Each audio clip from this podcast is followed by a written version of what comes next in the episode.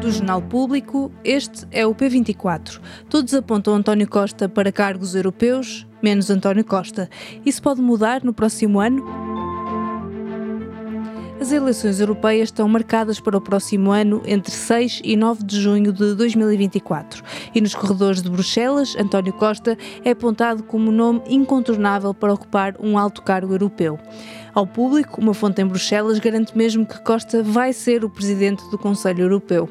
As previsões não são novas. Já em 2019, António Costa recebeu um convite para o mesmo cargo, mas recusou. Agora garante ao público que não aceitará uma missão que ponha em causa a estabilidade em Portugal e, portanto, não está disponível para cargos europeus antes de 2026. Estará o assunto fechado com estas declarações do Primeiro-Ministro? Ou até junho de 2024 tudo pode mudar? Neste episódio vou falar com Teresa de Souza, redatora principal da secção Mundo e especializada em assuntos europeus. Bem-vindos ao P24, eu sou Inês Rocha.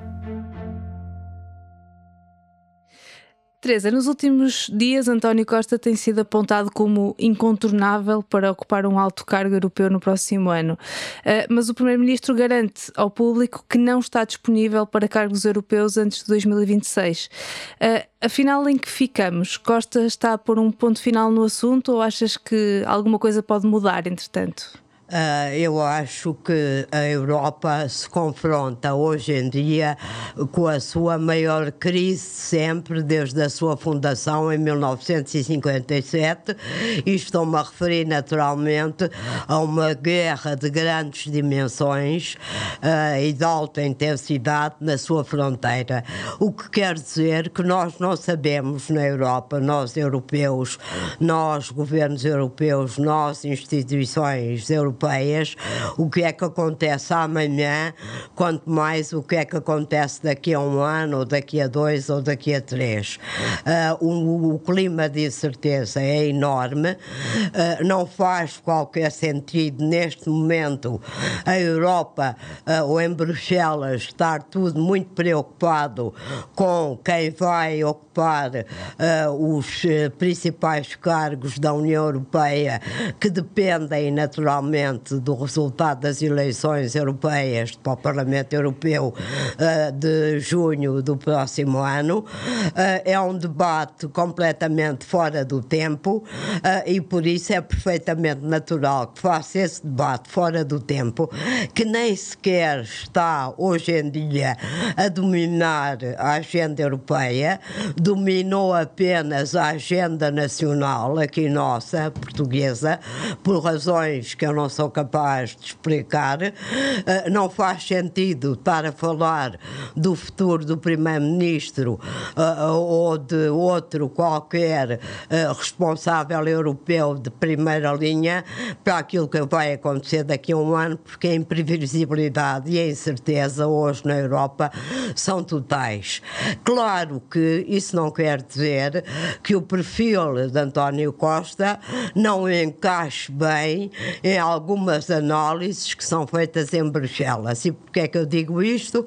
Em primeiro lugar, ele é uma das figuras uh, mais antigas, mais ouvidas e mais respeitáveis do Conselho Europeu, porque está lá há muito tempo. Uh, só o Mark Rutte, o holandês, ou o Vítor Orbán, o húngaro, é que tem mais anos de Conselho Europeu do que António Costa. É muito bem visto pelos seus pares, porque tem, ao longo das várias crises europeias, tido sempre um papel de encontrar consensos entre posições antagónicas ou diferentes entre os vários Estados-membros, o que não é fácil numa Europa que funciona com 27 países diferentes, eh, porque uh, van der Leyen, que vai de certeza absoluta continuar na Comissão, porque tem sido uma excelente presidente da Comissão, é, é de um país do Norte, é de um país grande, é de um país uh, rico, é do centro-direita europeia, uh, e António Costa é de um país pequeno médio, do Sul, do Partido Socialista, e na Europa é sempre preciso uh, alguma espécie de equilíbrios entre quem uh, ocupa os, os, cargos principais, uh, portanto, o Presidente da Comissão e o Presidente do Conselho Europeu. António Costa tem esse perfil, tem essa experiência, tem uma visão muito clara sobre o futuro da Europa, mas o debate neste momento é completamente extemporâneo e não se esperaria nunca que o Primeiro-Ministro fosse, fosse dizer, nesta altura dos acontecimentos, que está a pensar em ir para Bruxelas. Nenhum Primeiro-Ministro diria isso em circunstância nenhuma mas ele fechou completamente a porta, foi bastante perentório. Ah, Achas que. Os políticos fecham a porta, mas depois abrem a porta. Nós sabemos que eles têm uma lógica que não é bem aquela do comum dos mortais, como nós. uh, quer dizer, o que eu acho é que ele neste momento acha uma coisa, mas Uh, e eu até admito que ele esteja a ser sincero, não vou aqui fazer um processo de intenções ao Primeiro-Ministro a dizer que ele nos está a enganar, longe de mim essa ideia. Mas as circunstâncias mudam, como eu disse há pouco, sei lá, uh, depois das eleições uh, de 2024, não sabemos qual é a situação de Portugal, não sabemos qual é a situação da Europa, temos um grau de incerteza à nossa frente uh, enorme. Portanto, até pode haver, em teoria, condições que o levem a mudar de ideias, sem pôr em causa neste momento que ele, quando diz ao público que não está na sua ideia ocupar um cargo europeu e que está na sua ideia completar a legislatura, não esteja a ser, neste momento, completamente sincero. Uhum.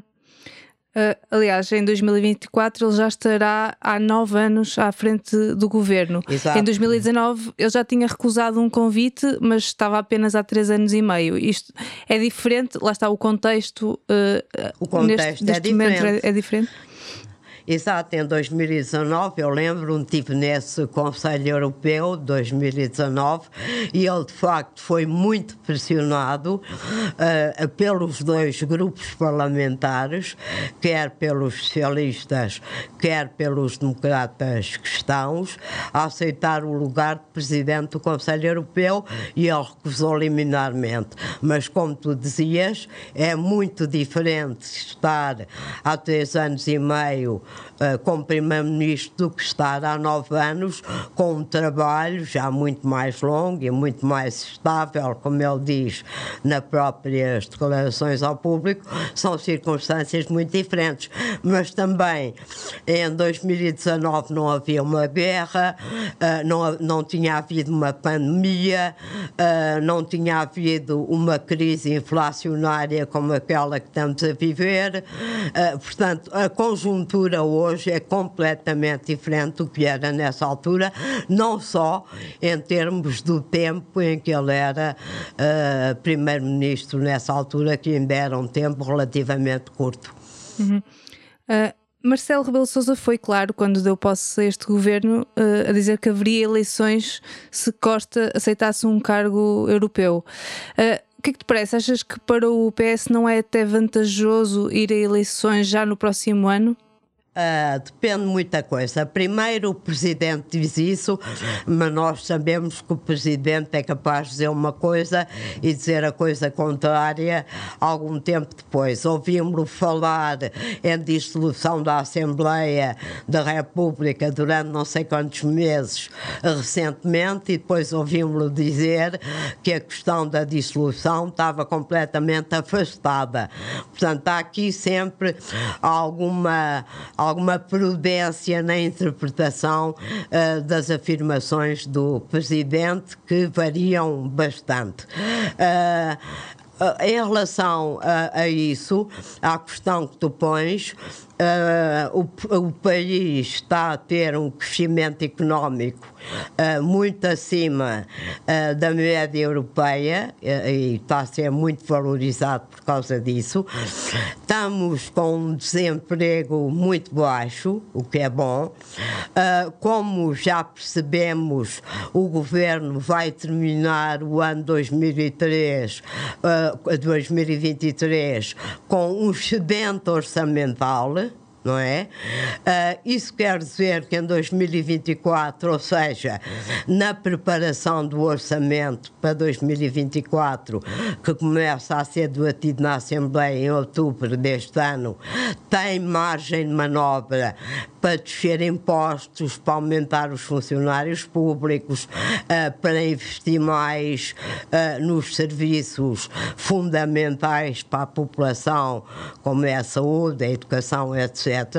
E, portanto, é fácil para nós imaginarmos uma conjuntura de 2024 que até seja favorável a eleições. Uh, e a eleições em que o Partido Socialista, que que o Partido Socialista disputaria em condições económicas razoavelmente favoráveis. Portanto, até essa ameaça, entre aspas, do Presidente uh, não, pode, não, não, não tem o efeito de bomba atómica uh, sobre uma decisão futura do Primeiro-Ministro e do Partido Socialista. E o que é certo é que muita gente está a tentar uh, preparar terreno para tal, mas vamos esperar então o, o desfecho. Uh, muito obrigada, Teresa. Obrigada eu. Esta terça-feira, no público, contamos-lhe os últimos desenvolvimentos da guerra Rússia-Ucrânia após a rebelião do grupo Wagner e olhamos também para o mercado do arrendamento em Portugal. Um terço das pessoas que pagam renda têm uma taxa de esforço superior a 40%. Leia o artigo na versão impressa ou em público.pt. A edição deste episódio foi feita por mim, Inês Rocha. A música é da Ana Marcos Maia. Tenham um bom dia e até amanhã.